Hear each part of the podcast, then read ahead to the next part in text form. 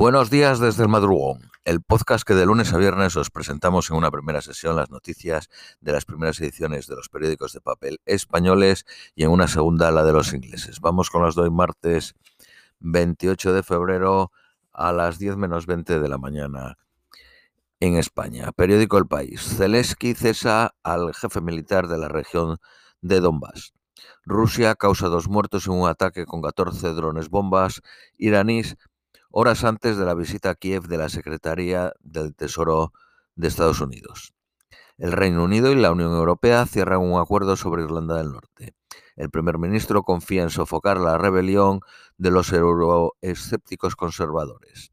El nombre escogido es eh, del acuerdo marco de Windsor. En abril se cumplen 25 años de la firma del acuerdo de Viernes Santo. Eli Schelling la primera mujer al frente del Partido Demócrata, Democrático Italiano. La eurodiputada de 37 años vence por sorpresa a Bonaccini en las primarias de la formación de centro izquierda.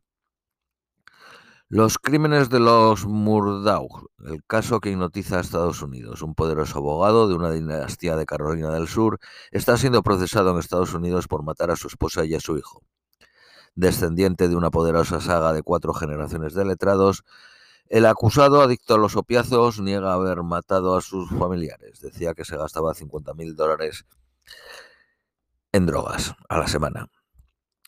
Los mercados del Reino Unido se vacían de ensaladas. Importan en invierno el 95% de sus tomates y el 90% de sus lechugas, la mayoría de España y de Marruecos, pero esta vez hubo mal tiempo. Periódico ABC. Borrell eh, dirige un enésimo intento para normalizar las relaciones entre Serbia y Kosovo.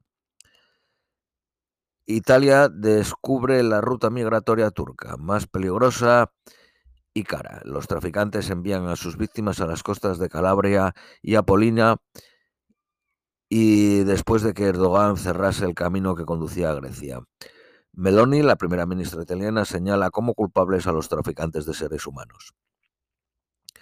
Biden invita a Washington a una eh, delegación cubana. El senador eh, Rubio denuncia que la Casa Blanca pone en peligro la seguridad de Estados Unidos. Periódico La Razón. Reino Unido y la Unión Europea sellan la paz post-Brexit. En el nuevo acuerdo se incluye el freno de Starmont, que permitirá al Parlamento de Irlanda del Norte suspender las nuevas reglas del mercado único europeo en la región británica. El nuevo IRA reivindica el atentado contra el policía de Omagh.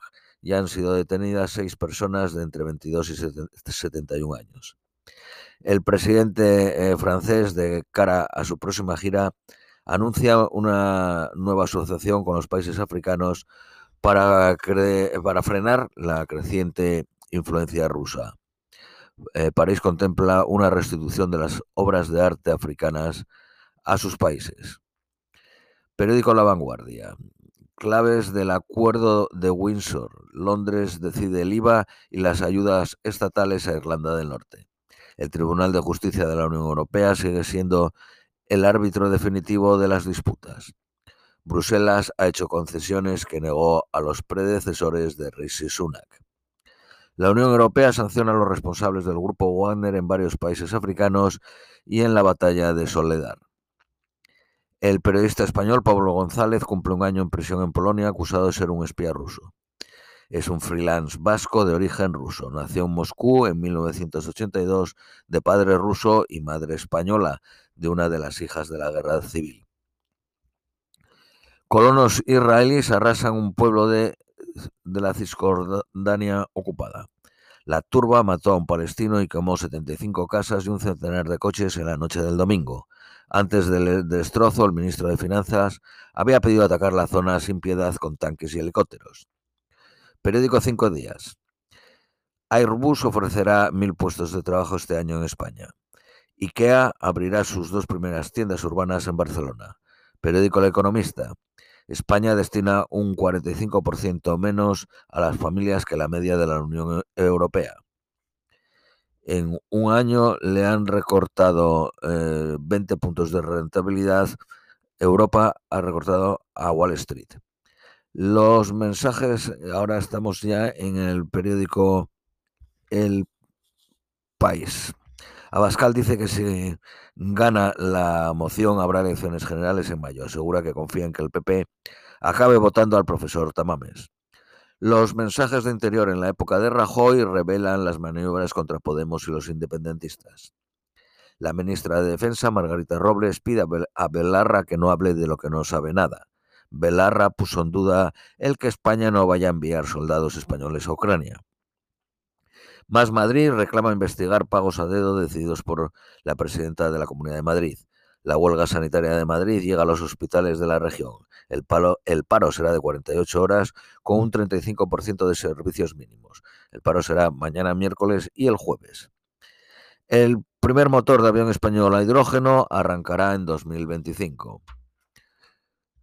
Periódico ABC. Sánchez ordena investigar si hubo más diputados en las fiestas de Tito Berni. La dirección del Partido Socialista ha identificado a varios y el presidente amenaza con expulsarlos. El Partido Popular Canario se persona en la causa como acusación popular.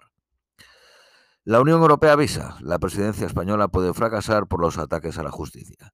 El ministro Bolaño viaja a Bruselas para frenar un demoledor informe sobre el Estado de Derecho en España. El beneficio neto de Vocento, el grupo de comunicación de medios de comunicación, es de 12.900.000 euros y los ingresos crecen un 5.2 en 2022. Los maestros se formarán las mismas horas en diversidad sexual que matemáticas. Periódico La Razón. La fórmula con la que el Partido Popular quiere desactivar la moción de censura pasa por ofrecer seriedad y no imitar el ataque personal de Casado a Abascal.